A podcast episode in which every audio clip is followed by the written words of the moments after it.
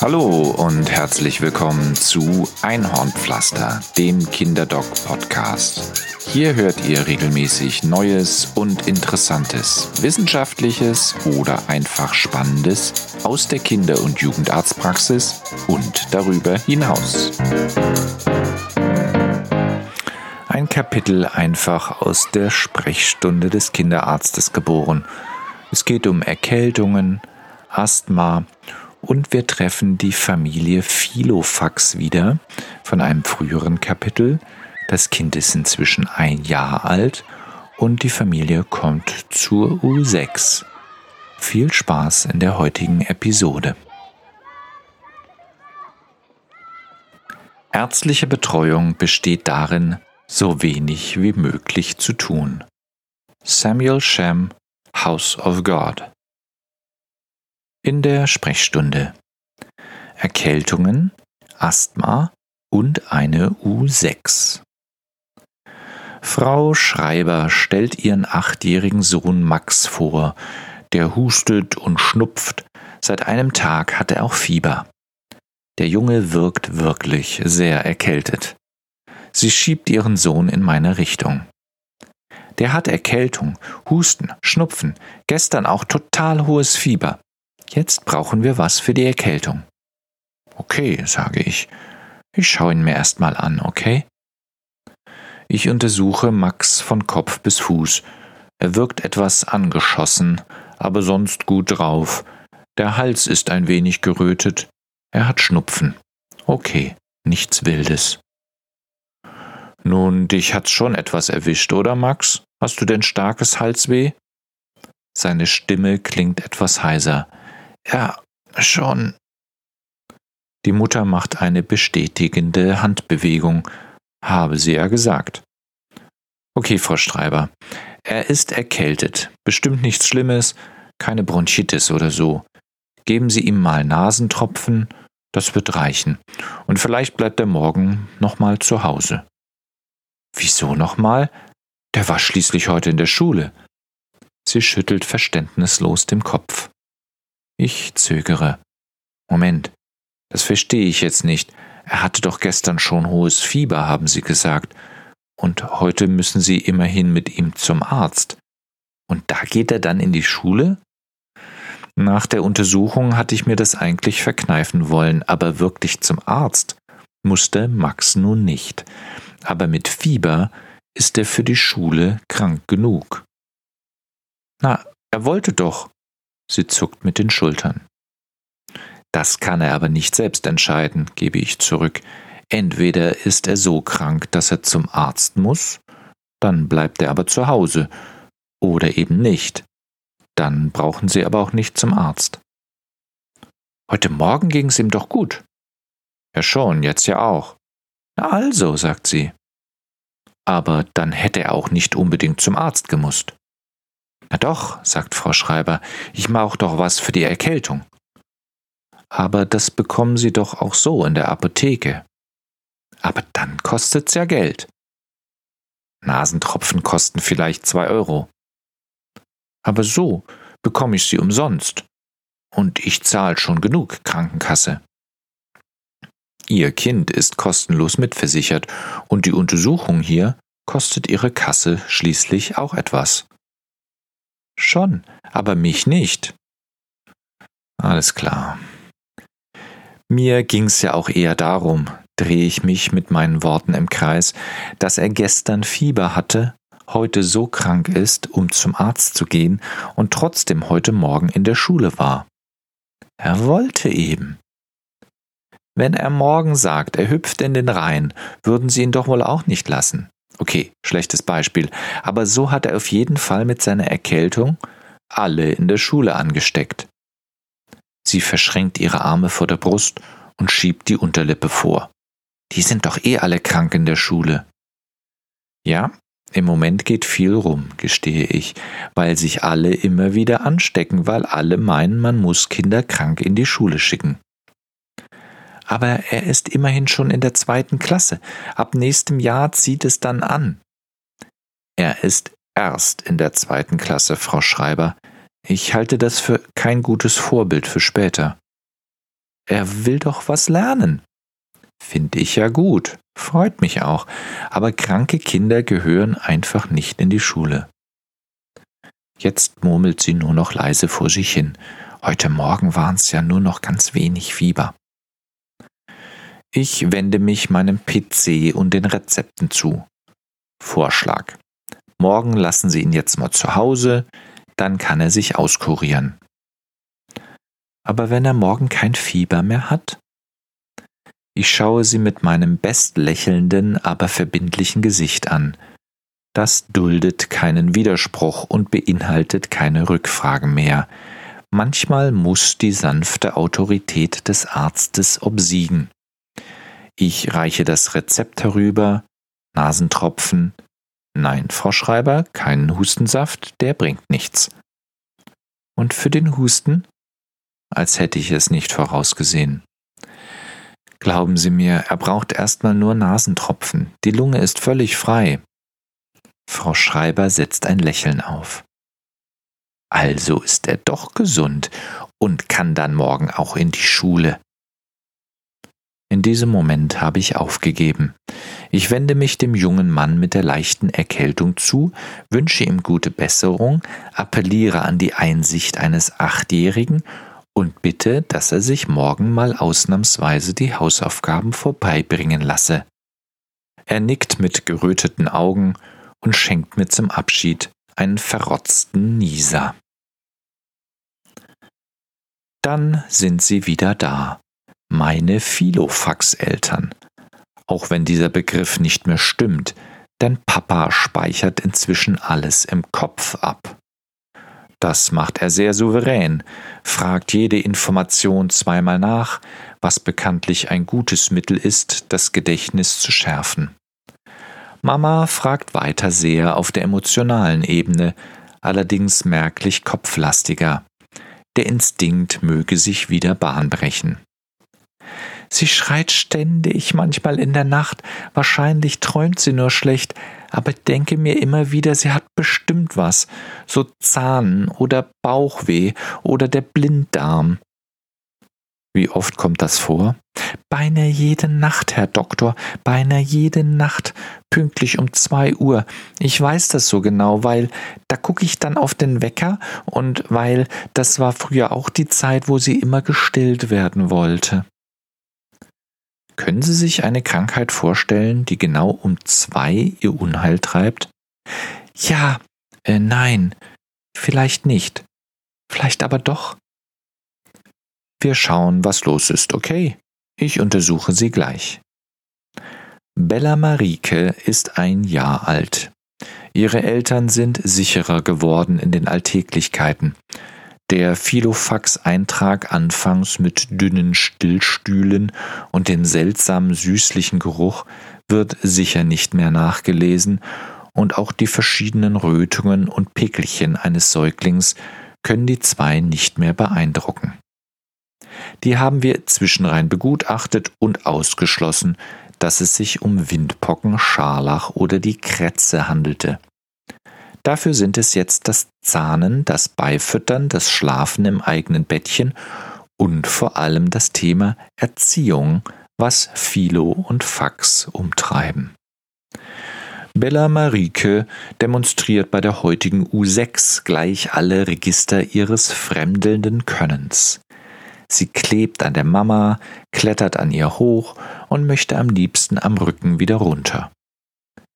Erst als ich der Mama sage, sie solle ihr nur Schutz geben, wenn sie meint, das Kind brauche Schutz, entspannt sich die Situation und wird nicht die ganze Zeit von alles nicht so schlimm, alles wird gut, der Doktor ist ganz lieb überlagert.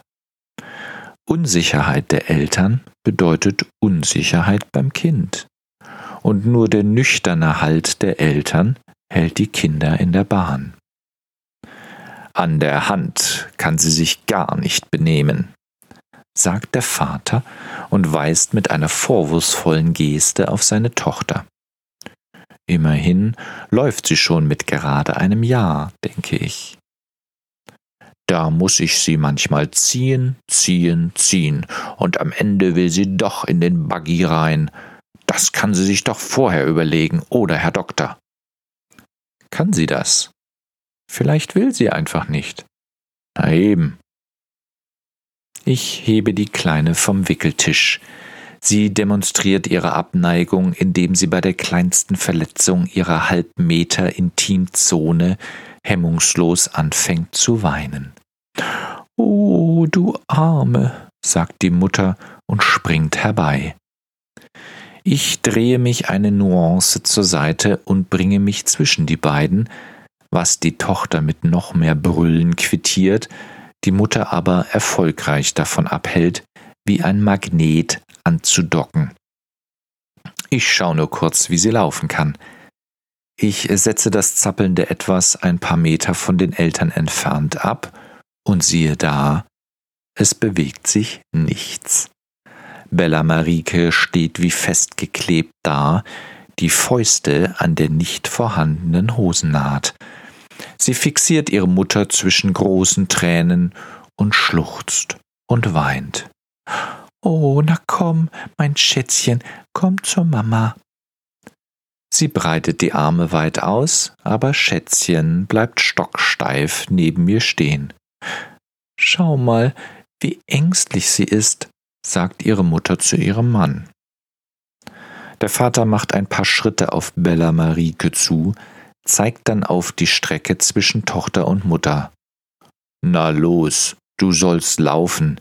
Belly, laufen. Ja? Aber Belly bewegt sich keinen Schritt. Ich kniee mich neben sie, darf ihr jetzt ganz nah sein, das irritiert sie nicht, lege sogar meine Hände an ihren Rücken, damit sie den Kontakt zu dem spürt, der mit ihr spricht.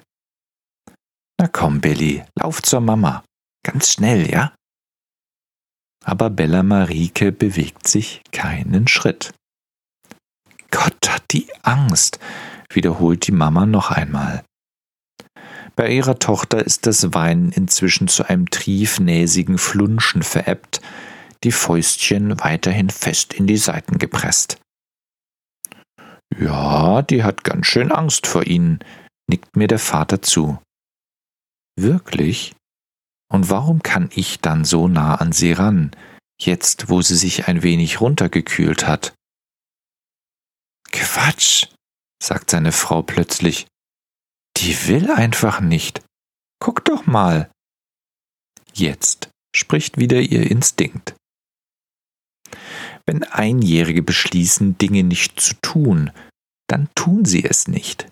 Die Trotzphase beginnt. Sie entsteht vor allem aus Frust über auf einmal ausbleibende, aber vorher gewohnte Reaktionen der Eltern. Das Kleinkind erhält nicht mehr alles, was es im ersten Jahr bekommen hat. Wenn etwas gestört hat, die Oma, die mich hochnahm, die volle Windel, die kratzige Mütze, wurde Signal gegeben und die Eltern haben prompt reagiert. Wenn jetzt etwas nicht passt, ich werde in der Arztpraxis ausgezogen, dann stellt mich eine komische Frau auf eine seltsame Waage und misst mich mit einem verdächtig kalten Messapparat an der Wand, schließlich noch der Typ mit dem Gummiding um den Hals, der mich untersuchen will, wird weiterhin mit dem erlernten Signal reagiert. Wenn jetzt die Eltern in ihrer eingeübten Rolle verharren und automatisch hinter allem Angst vermuten, verstärken sie die Trotzphase, da sie die Frustreaktion mit Beruhigungen abmildern wollen. Das hilft dem Kind aber nicht, da die Situation bestehen bleibt. Denn noch immer will der Doktor untersuchen. Beendet man die Situation, indem die Eltern das Kind ablenken, oder bricht man die Untersuchung ab, wie das von Eltern manchmal gewünscht wird, und was sich auch der Kinderarzt nicht selten wünscht, lernt das Kind, dass es nur ausreichend Frust weinen muss, um bei den Eltern den Reflex mein Kind hat Angst auszulösen, um dann die Situation entsprechend zu steuern. Bella Marike bleibt auf ihrem Platz stehen. Sie ist jetzt still geworden, beobachtet uns drei genau. Manchmal entweicht ihr ein kleiner Seufzer. Wir Erwachsenen haben uns zum Tisch zurückgezogen. Ihre Eltern haben die Motivationsversuche aufgegeben, Bella Marike zu locken. Sie bleibt da, wo sie ist. Ich erörtere währenddessen die weiteren Dinge, die im zweiten Jahr auf die Eltern zukommen. Die folgenden Impfungen, die Komplettierung der Nahrungsumstellung zur normalen Familienkost, die Unfallgefahren des jetzt laufenden Kindes und immer wieder Erziehung, Erziehung, Erziehung. Am liebsten wäre den Eltern ein Rezept für jede Situation, die sich ergibt. Das Kind macht dies, dann mache ich das. Und wenn es dann wieder das macht, mache ich dies und alles wird gelingen. Es gibt Eltern, die genau so erziehen, nach Rezept. Und das gar nicht schlecht, denn die Kinder stellen sich auf diese Routinen ein. Nichts irritiert Kinder mehr, als wenn Mama und Papa anders reagieren als erwartet. In dieser instinktiven Routine sind die Philofax-Eltern aber noch nicht angekommen. Sie haben noch nicht alle neuen Situationen durchgespielt. Also diskutieren wir minutenlang, ob das Aufziehen von Schubladen nun sozial und global akzeptabel sei oder nicht, und ob man einem Kind in diesem Alter nicht schon den Unterschied zwischen gesicherten und ungesicherten Steckdosen erläutern kann, kann man nicht. Aus den Augenwinkeln sehe ich Bella Marike. Zuerst beschäftigt sie sich mit dem Verschluss ihrer Windel, dann macht sie einen Schritt zur Seite. Und genau in dem Augenblick, wo ihr Vater eine Frage an mich richtet und seine Frau gebannt auf meine Antwort wartet, löst sich der Frustkleber am Boden und Bella Marike läuft zu ihrer Mutter und hängt sich an ihr Bein. Das war grad spannend. Haben Sie das gesehen? frage ich die Eltern. Gerade hatte ihre Tochter kein Publikum mehr für ihre Wein- und Trotzversuche und sich daher von alleine schneller beruhigt. Dass sie jetzt und nicht vorher zu ihrer Mutter läuft, ist auch eine Form des Trotzens, nämlich des Selbstbestimmens. Hab ich gar nicht gemerkt, sagt der Vater. Na, meine Kleine, alles wieder gut?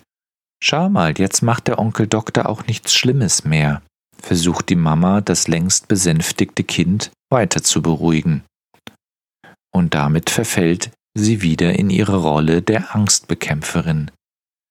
Vielleicht wäre ein Na, hast du dich abgekühlt, mein kleiner Zornteufel? ein effektiveres Signal. Aber wer sagt das schon zu seinem Kind? Bella Marike wird alle Bandbreiten des Trotzens und Steuerns ihrer Eltern durchlaufen. Auch die Zweijahresuntersuchung wird eine Freude werden. Dann ist meist das Schlimmste vorbei, wenn die Eltern den richtigen, vor allem instinktiven Zugang zu ihrem Kind finden. Vielleicht kommt ein zweites Kind. Das wäre ein Segen für die momentane Nummer eins, denn dann hätten die Eltern nicht mehr Zeit, sich komplett in einem Orbit zu bewegen. Eltern müssen durchaus Energie aufbringen, die Anziehungskraft des Lebensmittelpunktes erstes Kind zu verlassen und so viel Schubkraft entwickeln, dass sie wieder den eigenen Planeten erreichen können. Die nächste am heutigen Tag ist Andretta, U7a. Sie ist ein zuckersüßer Fratz und alle haben sie lieb. Mit ihren flaumblonden Strähnchen über den dunklen Kulleraugen kann sie alle in ihrer Umgebung und den Finger wickeln. Ob Papa, Oma, Opa, sogar die dicke Dame hinter der Wursttheke hat sie allerliebst. Nein, wie goldig, nein, wie süß. Nein, schau mal, wie sie nach der Leona greift. Nein, nein, nein, nein, lassen Sie mal ruhig. Hm, danke sagen muss sie ja nicht. Gott, ist die nett. Nur Mama steht manchmal neben sich und fragt sich, ob alle sie so kennen, wie sie sie kennt. Schau, wie neckisch die Kleine noch den Noni, auch Schnulli, Dulli, Dudu, im Mundwinkel balanciert und ihr trotzdem gelingt, die Wörter hervorzuschieben. Und wenn man sie fragt, ob sie das Gummi nicht mal herausnehmen möchte, grinst sie sich eins, schnappt ihn sich selbst, zieht ihn schnell heraus, macht eine Vierteldrehung und schwuppdiwupp ist er wieder drin. Alle lachen. Ist sie nicht ein zuckersüßer Fratz? Sie spricht dazu noch allersüßt, mit feinem Lispeln hier und da. Das S und das Z gehen noch gar nicht. Aber das macht den Eindruck nur perfekt. Denn welche Dreijährige kann schon perfekt sprechen? Vor allem dieser netten, vorgeschobenen Oberlippe vor den sich über den Unterkiefer schiebenden Schneidenzähnchen. Die Zunge schaut diebisch hervor, traut sich wohl nicht, hinter den weißen Beißerchen zu bleiben. Und ganz ehrlich, so sprechen sie alle in der Post-PKIP-Nachwuchsgruppe. Das ist doch normal. Und schließlich auch so nett. Klar spricht sie nicht mit jedem. Schüchternheit ist eine Zier und die Redewendung ein Euphemismus, denn entscheiden wird sie immer selbst, wem sie ihre glockenhelle Stimme schenkt. Der Rest wird mit Schweigen abgewatscht. Okay, beim Kindergartenbeginn gab's kleine Probleme, halb so wild. Sie klebte mehr an Mama als an den Spielzeugen, versteckte sich gerne hinter den Beinen ihrer Mutter. Und die Tante da im Kindergarten hört zuerst den Zornesschrei und nicht die Glöckchen. Aber die kennt dafür ihre blond gesträhnten Pappenheimer, ihre Fläumchenmädels und stößt auf Unverstand bei den Eltern, wenn sie bittet, jetzt zu gehen. Denn wie kann man dies ängstliche Kind, ängstliche Mäuschen einfach so hier zurücklassen? Sie ist doch so schüchtern, so vorsichtig und was? Sprechen? Das tut sie eben nur mit denen, die sie kennt. Trotz ist doch was für Jungs, die nicht gehorchen aber sonst ist sie ein zuckersüßer Fratz, stets geputzt und stets geschniegelt und stolz darauf, die Kleidersachen selbst ausgesucht zu haben, auch wenn sie für den ausgehenden Winter etwas kalt erscheinen. Mama begnügt sich nur stolz zu sein und zu betonen, wie es selbstständig ihre Kleine ist. Konflikte umgeht man, Konflikte lenkt man ab, Sie ist ein zuckersüßer Fratz. Ungelogen. Ganz klar. Und doch. Am Ende der Vorsorgeuntersuchung bemerkt die Mutter, nachdem Fläumchen Mäuschen mit der Glockenstimme krebsrot und verschwitzt vor Brüllen in ihrem Arm langsam ausventiliert Herr Doktor, Herr Doktor, Manchmal weiß ich auch nicht, was ich mit ihr machen soll. Dann eine Akutpatientin. Ich komme gerade durch die Tür, als mir die Mutter bereits entgegenwirft, die hustet immer noch. Sie spricht von ihrer 13-jährigen Tochter Yvonne. Die sitzt neben ihr und verdreht die Augen. Guten Morgen. Ich schüttle beiden die Hand. Hast du denn weiter inhaliert? Die Tochter hat Asthma, hat zudem einen Body Mass Index von 28 Kilo pro Quadratmeter, was dem letzten halben Prozent der perzentilen Kurve entsprechen dürfte, und ich hatte sie vor drei Wochen auf ein inhalatives Corticoid gesetzt, eine Standardtherapie bei Asthma. Naja, wir haben das weggelassen, die hustet ja immer noch. Interessant, sage ich, aber die Lunge war doch nachher frei, oder? Und jetzt sollten Sie dauerhaft inhalieren, damit es nicht wieder zu einer Verschlechterung kommt. Hm, hat ja nichts gebracht, die hustet ja immer noch. Ich wende mich an Ihre Tochter, die ich seit der Einschulung kenne. Sag mal, diese Dauerinhalationen brauchen ein bisschen Zeit, weißt du? Unter ein bis zwei Monaten geht da erstmal nichts. Du darfst weiter inhalieren, das wird dir helfen Hab nur etwas Geduld. Die Tochter nickt verständnisvoll. Mutter hat ja nichts gebracht. Okay, weiterhin der Tochter zugewandt, sage ich, Vorschlag. Du inhalierst regelmäßig mit deinem Diskus, wenigstens bis Ende Juni, und dann treffen wir uns nochmal. Ich muss auch immer schwer atmen, sagt die Tochter, wenn ich eine Treppe hochsteige oder beim Rennen. Ja, ich verstehe. Und stelle mir dabei die Kurve des BMI vor. Und der Husten? wirft wiederum die Mutter ein. Ich hole etwas weiter aus. Schauen Sie mal. Die Lungenfunktionsprüfung war mit dem kurzwirksamen Medikament richtig gut. Und nun darf Ihre Tochter weiter inhalieren, damit es auch so bleibt. Das eine Medikament öffnet kurz die Bronchien der Lunge, das andere hilft dauerhaft. Mit etwas Durchhaltevermögen können wir das später wieder absetzen. Die Mutter scharrt weiter auf dem Boden. Aber was soll ich mit einem Medikament, das nichts bringt? Das, da setze ich das lieber ab. Nochmal deutlich.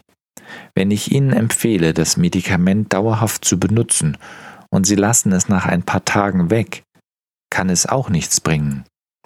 Also sind wir jetzt schuld? Da geht's nicht um Schuld. Es geht darum, dem Medikament eine Chance zu geben. Sonst kann man nicht sehen, ob es wirkt. Cortison soll ja auch dick machen. Oh nein, bitte nicht das auch noch. Und das Wachstum behindern. Oh Hilfe. Vielleicht schreiben Sie doch lieber einen Hustensaft auf. Oh Gott. Ich mache mir einen inneren Vermerk und einen realen auf der Karteikarte, dass ich Yvonne zu einem Asthmatraining anmelden werde. Leider ist sie in keiner der Krankenkassen, die diese Trainings bezahlen. Wir werden einen anderen Weg finden müssen. Yvonne hatte bereits kurz nach Einschulung Probleme mit dem Gewicht. Zu viel Kernzeitbetreuung, zu viel Schlüsselkind und zu viele Stückchen beim Bäcker neben der Schule. Diverse Beratungen zur Ernährung und Motivation zur Bewegung verpufften in der Lethargie der ganzen Familie.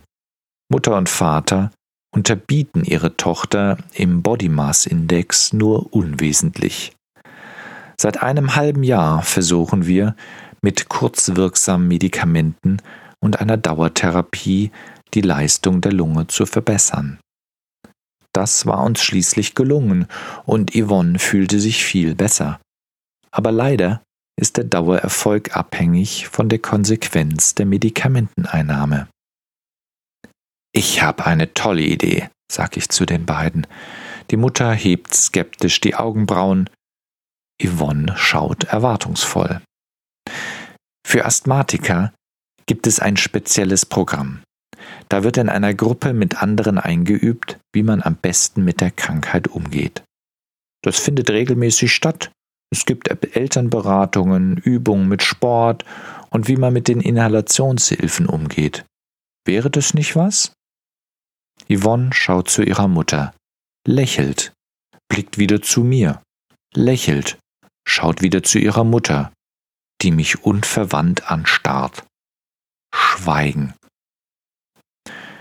Ich blicke Yvonnes Mutter erwartungsvoll an und nicke aufmunternd. Verantwortung wandert von der Mutter zur Asthma-Gruppe, Yvonne bekommt Kontakt mit ebenfalls Betroffenen und wird ihre Krankheit besser verstehen. Für meine Arbeit springt am Ende eine Kontrolle der Medikamenteneinnahme und damit auch des Asthmas heraus. Immerhin ergeben Studien, dass drei Viertel der Patienten, die an einer Asthma-Schulung teilnehmen, bereits nach einem halben Jahr weniger Medikamente brauchen als die ohne Schulung. Yvonnes Mutter blickt mich weiterhin unverändert an. Den Blick ihrer Tochter hat sie ignoriert. Sie wollen jetzt aber nicht sagen, dass meine Tochter Asthma hat.